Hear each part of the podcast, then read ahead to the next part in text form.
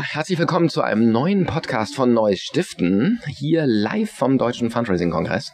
Und mit mir dabei ist mein Partner und Mitgründer von Neues Stiften, Andreas Schiemens. Andreas, schön, dass du dabei bist. Ja, vielen Dank, Jörg. Und ich freue mich sehr, dass ich, ja, kann ich das sagen, Urgestein der Marktforschung also seit ich mich mit Marktforschung beschäftige, und zwar nicht nur bei den Bundestagswahlen, sondern im Bereich äh, Fundraising und NGOs, ist unser Gast immer schon da gewesen. Jan Borcherding.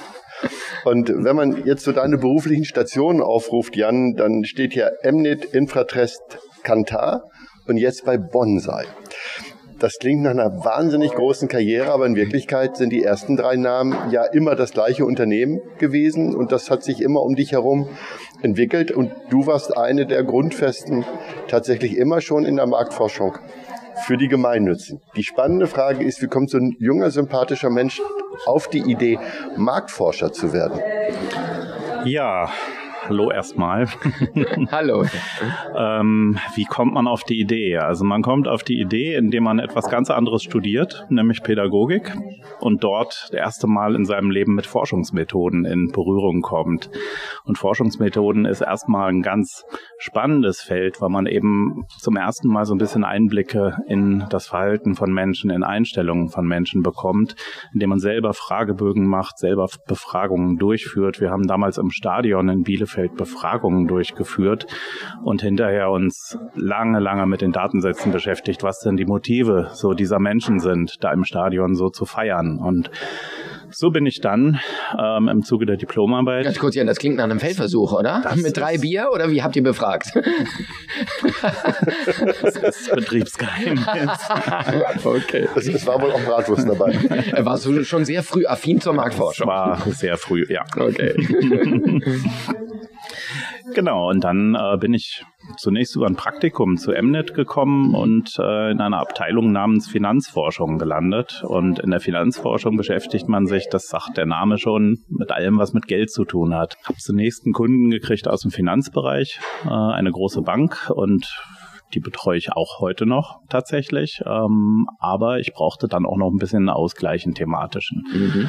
Und da bot sich eine Studie an, die damals ganz jung war, fünf Jahre alt, der Spendenmonitor, äh, damals mit Sandro Matzke. Und äh, den habe ich dann irgendwann übernommen und weiterentwickelt über die ganzen Jahre. Und der hat dann die ganzen Fusionen von Mnet, Infratest, Kantar überlebt und zum Schluss jetzt eben auch den Wechsel zu Bonsai. Der Spendenmonitor, den du erwähnt hast, äh, kannst du ihn unseren Hörerinnen mal äh, kurz vorstellen, was es ist, weil mhm.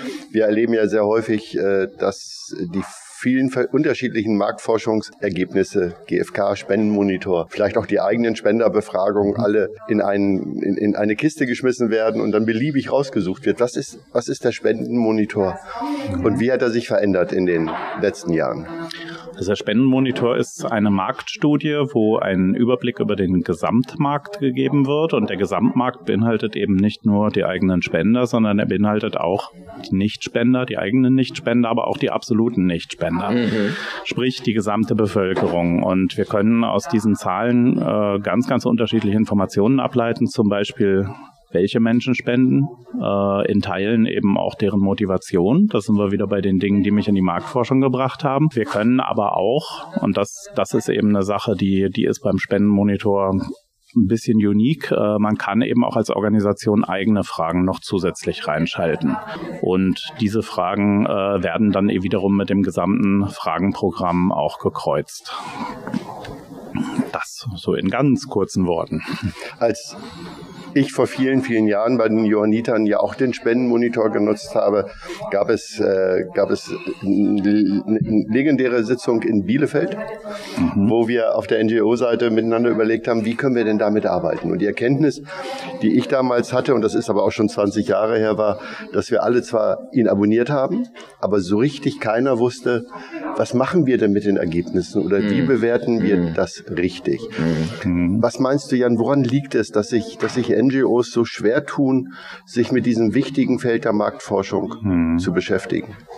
Also ein Faktor ist sicher das Thema Zeit. Und äh, der andere Faktor ist vielleicht beim Spendenmonitor, da muss ich auch selbstkritisch sein, wir haben einfach eine riesige Menge Daten produziert. Ähm, wir haben damals, ich habe es gestern im Workshop schon gesagt, wir haben vier äh, Ordner teilweise geliefert äh, mit Dingen und der eine hat sich dann rausgesucht, was ist meine Bekanntheit, dann hat er immer nur seine Bekanntheit gemonitort, der andere hat sich ähm, rausgesucht, die Wirkung, also wie, wie gut ist die Wirkung meiner Organisation. Und dann, dann haben die sich auf einzelne Sachen konzentriert. Und das ist zum Beispiel eine Sache, die wir geändert haben. Mm, wir haben den Datenbestand jetzt interaktiv erschlossen. Und die Kunden können jetzt ähm, selber in den Datenbestand reingehen, können dort selber forschen, Hypothesen ähm, bilden und, und filtern und so nach und nach überprüfen. Und das ist auch eine sehr interessante Entwicklung auf Kundenseite. Ähm, ich sehe bei sehr vielen Kunden, dass sie sehr viele junge Menschen, sehr viele junge datenaffine Menschen eingestellt haben, die eben sehr, sehr gerne in solchen Datenbanken forschen gehen. Und dabei unterstützen wir natürlich gerne, weil das macht viel mehr Spaß, als wenn man irgendwie über so einem verstaubten Tabellenband sitzt. Hm. Genau, das wäre auch meine Frage gewesen, weil tatsächlich sich, sich da ein eintauchen in die Zahlen, das äh, hat ja früher wenig, wenigen Menschen Spaß gemacht. Und du sagst ja gerade, dass gerade die jüngere Generation Lust hat, das mhm. alles äh, zu verstehen. Wenn, wenn du jetzt mal so einen Blick auf den SpenderInnenmarkt wirfst, was ist so deine deine Wahrnehmung? Wie verändert, wie verändert sich dieser Markt gerade? Mhm. Spannende Frage. Also ich finde ähm, zunächst mal, wenn man so reinguckt in die ähm, in die Daten, dann hat sich erstmal sehr, sehr wenig verändert anscheinend. Also wenn man den Durchschnitt über die letzten 25 Jahre nimmt, ähm, haben wir einen Rückgang der Spenderquote im Durchschnitt von gerade mal ein Prozent über die lange Zeit. Wenn man aber mal drüber nachdenkt, was da wirklich passiert, ähm, die Bevölkerung wird immer älter. Also müsste es der Hypothese nach, dass Spender älter sind, ja immer mehr Spender werden. Mm. Es werden aber nicht mehr Spender. Woran das ist so das eine. Ja, da komme ich zu. Ähm, interessant ist, ähm, der Spender unterscheidet sich soziodemografisch mittlerweile kaum noch vom Nichtspender. Wir haben ganz, ganz wenige Unterschiede. Das sind Nuancen. Die haben ein bisschen weniger Einkommen, die haben ein bisschen niedrigeren Bildungsstand, die Nichtspender. Tendenziell sind sie ein ganz kleines bisschen äh, männlicher, die Nichtspender. Aber es ist nicht mehr so wie früher, dass man eben sagen konnte, es gibt hier ein ganz klares demografisches Profil, ab dem man erkennt, dass jemand Spender ist. Ja, aber trotzdem klagen ja die NGOs darüber, dass sie immer weniger Menschen erreichen. Und mhm. du sagst, wenn ich das richtig interpretiere, im Markt äh, ist das gar nicht, gar nicht so sichtbar. Also scheint es ja ein Problem bei den NGOs zu sein. Es ist ein Problem, denke ich, dass äh, der Markt immer breiter wird. Also wir haben eben sehr, sehr viele Sachen mittlerweile, die als Spende gesehen werden. Also es gibt durchaus Menschen, die auch ihre Punkte spenden beim Einkaufen ähm, als Spende sehen. Ähm, und wir haben ähm, eben auch sehr, sehr viel mehr Organisationen und Möglichkeiten, wo man spenden kann. Und natürlich ist es so, dass, dass eben bei Organisationen, die eben nur ihren Fokus haben, dass die erstmal sehen, ja, bei mir werden es weniger Leute, weil die Leute natürlich mehr verteilen ja. oder sich mehr verteilen in Summe. Ne? Das heißt aber ja auch, äh, wenn wir uns die Frage stellen, die jungen Generationen, die, nachwachsen, es, gilt ja so ein bisschen dass äh, die Erzählung, die jungen Menschen spenden nicht. Ich selber erlebe in meinem eigenen privaten Umfeld, dass meine Kinder das sehr wohl tun, indem sie einfach mhm. Spendenläufe machen, indem sie sich ja. organisieren. Wie, wie, stellt sich das, wie stellt sich das auf dem Gesamtmarkt dar? Also wir, wir können das auch nicht beobachten, dass die jungen Leute weniger spenden, sondern es ist eher so ein, ja, es ist, es ist ein Haltungsthema. Also die jungen Leute wollen aktiv etwas bewirken, sie wollen aktiv werden. Und ähm, Aktionsformen, die wir alle beobachten, ähm, Klimakleben ist natürlich das extremste Beispiel, aber es gibt ja auch sehr, sehr viele andere Sachen, der Spendenlauf, den du angesprochen hast, oder, oder eben auch ähm, Aktionen, dass, dass eben, es gründen, gründen sich auch junge Unternehmen, die eben ähm, beispielsweise ähm, gemeinnützige Dinge wahrnehmen. Es gibt hier ganze äh, Unternehmen, die zum Beispiel Baumpflanzungen vornehmen. Das hat's vor zehn Jahren nicht so gegeben in der Form. Ne? Und das ist halt eben die neue Art, sich zu engagieren. Und ähm, ob das dann einer Spende im herkömmlichen Sinne gleichkommt, wenn man ein Unternehmen gründet, was eben auf Gewinne verzichtet und die dem Gemeinwohl zugutekommen lässt, äh, das muss dann jeder für sich selber beantworten. Das heißt aber gerade die jungen Menschen suchen sich ihre eigenen Formen des Engagements und das vielleicht äh, vielleicht auch, weil sie sich von den klassischen Organisationen gar nicht angesprochen fühlen. Mal meine Frage an dich, Jörg, als Kommunikationsexperte. Wie nimmst du das wahr? Äh, sind die großen NGOs in der Kommunikation richtig aufgestellt, was die Entwicklung der Märkte betrifft? Ich glaube, dass das im Moment äh, eine ganz große Herausforderung ist für viele Organisationen. Das zeigt, glaube ich, auch äh, eure Untersuchung, ähm, dass es im Grunde keine homogene Zielgruppe mehr gibt, sondern eben äh, heterogene, mhm. also viele unterschiedliche und dass sich viele Organisationen schwer tun, was die Kanäle, was die Ansprache angeht mhm. und auch letztlich, wie soll ich das jetzt mal sagen, die Spreizung der Marke. Ja, also mhm. wenn ich, äh, was weiß ich, beispielsweise eine Stiftung habe, die sich zum Beispiel mit Naturschutz oder Denkmalschutz beschäftigt und ich habe eine bestimmte angestammte Zielgruppe, die ich natürlich nicht verlieren will. Gleichzeitig will ich etwas tun für eine Zielgruppe, die mit ganz unterschiedlichen oder anderen Werten äh, ja auch darüber diskutieren wir ja im Kern, wenn es um Marke geht. Es geht ja um eine, ja. um eine Wertepassung der Marke, ja, ähm, ähm, und die mit ganz anderen Werten unterwegs ist, die dann zu erreichen. Da tun sich viele schwer, weil man im Grunde dann mehrere Strategien braucht, äh, die dann äh, zusammenlaufen oder eben nicht zusammenlaufen. Ist das auch was, Jan, was du beobachtest, äh, quasi im Spendenmonitor? Also das bildet sich jetzt nicht in der Zielgruppe ab, aber bei, den, mm. bei euren Kunden wahrscheinlich, mm. oder? Ja, also wir, wir beobachten ähm, bei verschiedenen Organisationen, dass sie jetzt sagen, wir müssen unsere Kommunikation diversifizieren. Wir müssen mhm. überlegen, ähm, ob wir vielleicht teilweise sogar Zweitmarken gründen mhm. oder eben zumindest Projekte, die eben ähm, auch ein gewisses Mitmachpotenzial vielleicht sogar teilweise bilden. Ähm, ja, das ist also auf jeden Fall auch eine wichtige Botschaft, wo ich vielleicht auch mal in den Profit-Bereich äh, wechseln kann. Also im Profit-Bereich äh, geht man mittlerweile kaum noch irgendwie auf soziodemografische Kriterien, mhm. sondern es geht sehr viel auf Markenwerte, es geht sehr viel auf Emotionen und man versucht eher die Botschaften zu optimieren mhm. und weniger die Zielgruppen, die man anspricht, weil letztlich Zielgruppen steuern kann man bis zu einem bestimmten Grad, mhm. aber kann man eben gerade auch in den Massenmedien eigentlich kaum, beziehungsweise nur durch Auswahl der entsprechenden Sendeplätze oder so. Und da wird eher versucht, mittlerweile die Botschaft zu optimieren, dass sie eben von den Menschen, die man dort erreicht, möglichst viele und möglichst gut anspricht. Apropos Botschaft, apropos Marke, apropos Zielgruppen, es ist ja nicht so, dass du dich nur jetzt mit dem Spendenmonitor mhm. beschäftigst, genau. sondern du bist ja selber in einer gemeinnützigen Organisation, mhm. du bist äh, Schatzmeister der Waldjugend. Mhm. Ähm, äh, vielleicht kannst du uns noch ein bisschen darüber erzählen. Ja auch nicht nur eine Spreizung der Marke, sondern eine Spreizung von Jan Borcherding. Wie, wie ist das da auf der, auf der anderen Seite quasi zu stehen? Ja, auf der anderen Seite ist es natürlich auch sehr spannend, ähm, wenn man eben gerade merkt, wie eben in einer nicht ganz so großen Organisation eben so diese klassischen Instrumente gar nicht so funktionieren. Also man kann wenig machen mit tatsächlichen Umfragen. Da mhm. kriegt man halt schlichtweg nicht genug Leute zusammen. Ähm, man hat auch nicht genug Bekanntheit, um mit so einer Umfrage was zu erreichen.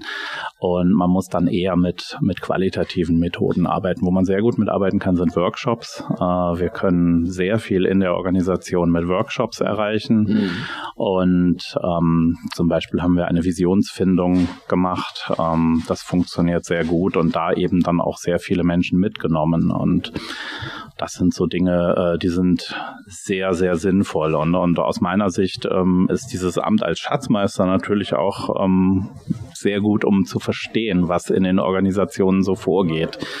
Also ich kenne auch die Geschichten mit Fördermitteln, ich kenne die Geschichten mit Eigenmitteln und was so alles äh, bei den NGOs so als Probleme ähm, unterwegs ist. Mhm. Ja, vor allen Dingen bei euch ist ja, ihr seid mir deswegen positiv in Erinnerung, weil ihr euch zum Beispiel mit dem Thema Krisenkommunikation mhm. präventiv beschäftigt genau. habt als äh, Organisation, die mit Jugendlichen zu tun mhm. hat und die natürlich auch bei dem Thema Unfälle, Missbrauch sehr sensibel aufgestellt ist, ist das natürlich äh, äh eine besondere Sache. Ähm, da seid ihr auch äh, äh, einer der wenigen, darf ich mal aus dem Nähkästchen mhm. plaudern, ne? die, die sich darum Gedanken machen. Ähm, ist das so, dass ihr da grundsätzlich, wie soll ich sagen, strategisch besser aufgestellt seid? Oder wie, wie kommt so ein Bewusstsein auch für die Probleme äh, äh zustande?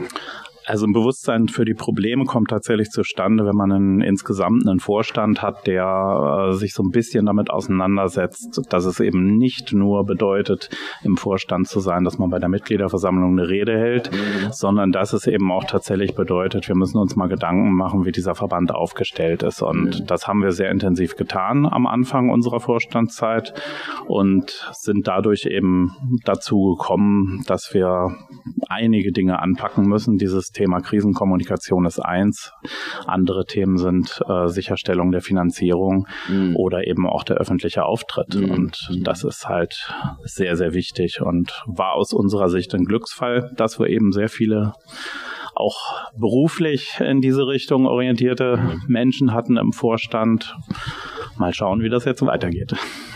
Stichwort Beruf. Ähm, äh, Andreas hat es angesprochen. Du hast mehrere Stationen in deinem Lebenslauf. Die lesen sich im Grunde wie gemalt, äh, waren es aber nicht, sondern du hast äh, damals ja auch, als Kantar sich aus Deutschland äh, zurückgezogen hat, ähm, keine einfache Zeit gehabt, oder? Ja, als, als Kantar, naja, aus Deutschland zurückgezogen, also in Deutschland die Standorte reduziert, sagen wir es so. Okay, das also, ist für mich zu ziehen, aber okay. Nach, Süd, nach Süddeutschland ja, zurückgezogen. Okay. Also weg, weg aus Bielefeld. Äh, weg aus, Entschuldigung. Aus Bielefeld ja, und Hamburg. Ähm, genau, ja, keine einfache Zeit. Ähm, es gab dann eben für mich erstmal eine klar eine Unklarheit, wo geht's weiter. Mhm. Äh, Marktforschungsinstitute gibt es zwar einige, aber jetzt vielleicht auch nicht unbedingt in Bielefeld so mhm. viele. Mhm. Und ähm, ja, wir haben dann mit ein paar Kollegen relativ schnell das Gespräch mit mit Bonsai gesucht, weil wir bei Bonsai äh, eben auch ein, zwei ältere äh, Kollegen von früher ähm, hatten, unter anderem den Herrn Krüger, der dort Geschäftsführer ist ähm, und haben dann recht schnell eine Idee entwickelt, wo dieses Bonsai sich hin entwickeln soll. Und dass Bonsai eben kein Marktforschungsinstitut von der Stange ist, sondern dass wir halt schon individuell unsere Kunden betreuen wollen und ähm, auch individuelle Lösungen entwickeln wollen und, und nicht eben das, was man sonst oftmals mittlerweile trifft, äh, Standardbaukästen, mhm. ähm, die dann eben gemacht werden müssen, so wie sie sind.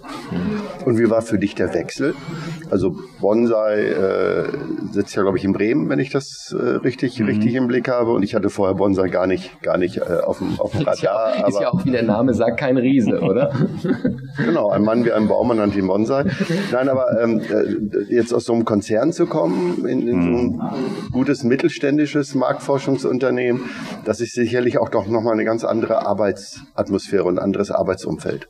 Das ist auf jeden Fall ganz anders. Also wir haben ähm, bei Kantar sehr arbeitsteilig gearbeitet und ähm, ganz, ganz viele Sachen habe ich jahrelang selber nicht gemacht. Also selber Tabellen gemacht, selber mal irgendwie ähm, Auswertungen ähm, durchgeführt. Das äh, sind so Sachen, die, die macht man dann in einem kleineren Unternehmen dann alle wieder selber. Und da muss man dann erstmal gucken, wie geht das alles. Ich habe es zum Glück nicht verlernt. ähm, und das dann nach und nach wieder aufbauen, dass man eben die Sachen selber macht und einen Überblick sich verschafft und so ein Spendenmonitor, wo wir tatsächlich auch nichts an Inhalten und, und Daten von Kanta übernommen haben, den aus dem Kopf einmal komplett wieder aufzubauen, das ist schon, schon Wahnsinn gewesen. Und ja, aber äh, ich finde es ja toll, dass, dass, dass Bonsai dann auch den Spendenmonitor wieder mit übernommen hat. Was, was waren da die Beweggründe? Gründen? Gab es da schon Zugänge zu der gemeinnützigen Welt oder, oder war das quasi deine Überzeugungskraft, dass es ein cooles Produkt ist? Also es haben natürlich ähm, zum einen äh, sehr viele Kunden gefragt. Die haben mich gefragt, wo, wo ich hingegangen bin. Ne? Und, und haben halt eben auch immer überlegt, ja, fangen wir erstmal an mit ein paar kleineren Studien. So, dann gab es so zwei, drei kleinere Studien, die wir gemacht haben. Und dann gab es eben auch den Glücksfall, dass der Spendenmonitor äh, 2019, meine ich, vom Fundraising-Verband übernommen wurde, eben federführend. Und der Fundraising-Verband hatte dann natürlich auch die Entscheidung, wo geht dieser Spendenmonitor hin. Und ja, dann haben halt Tom Neukirchen und ich Kontakt gehabt und haben dann halt überlegt, wie machen wir einen neu gestalteten Spendenmonitor, der aber sehr viel aufgreift von dem, äh, was wir bislang hatten und vieles Neues für die Kunden eben zu bieten hat, wie eben zum Beispiel die Möglichkeit, mit den Daten zu arbeiten. Ja, und wir haben ja gesehen, dass äh, der Spendenmonitor auch auf der G&V des äh, Verbandes eine wichtige Rolle spielt. Das ist, denke ich, auch ein, ein positiver Effekt. Dadurch, dass der Verband eben den Vertrieb übernimmt, kann der Verband natürlich auch sagen, ja, wir gestalten selber, wie das aussieht mit der Finanzierung. Und äh, wir haben unsere auskömmlichen Finanzierungen äh, bei Bonsai dadurch. Und eine Win-Win-Situation für beide Seiten.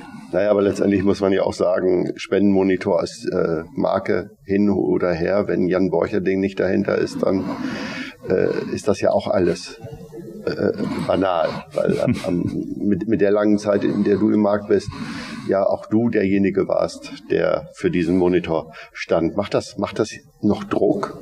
Also diese, diese, dieser, diese persönliche, dieses persönliche Verantwortlichsein für dieses, für dieses, für dieses Tool, denn das bist du ja weiterhin.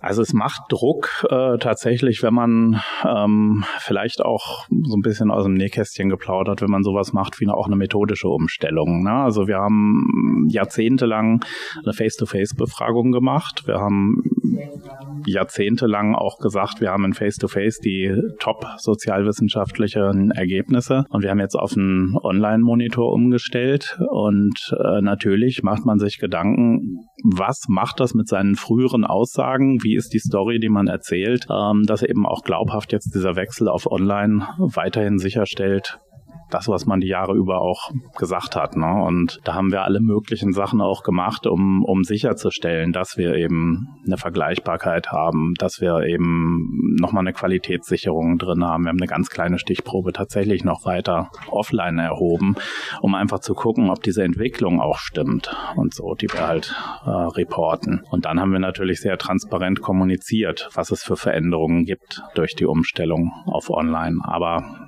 aus meiner Sicht heute, es hat gut geklappt und es war auch an der Zeit, weil irgendwann wird man gezwungen, es zu tun.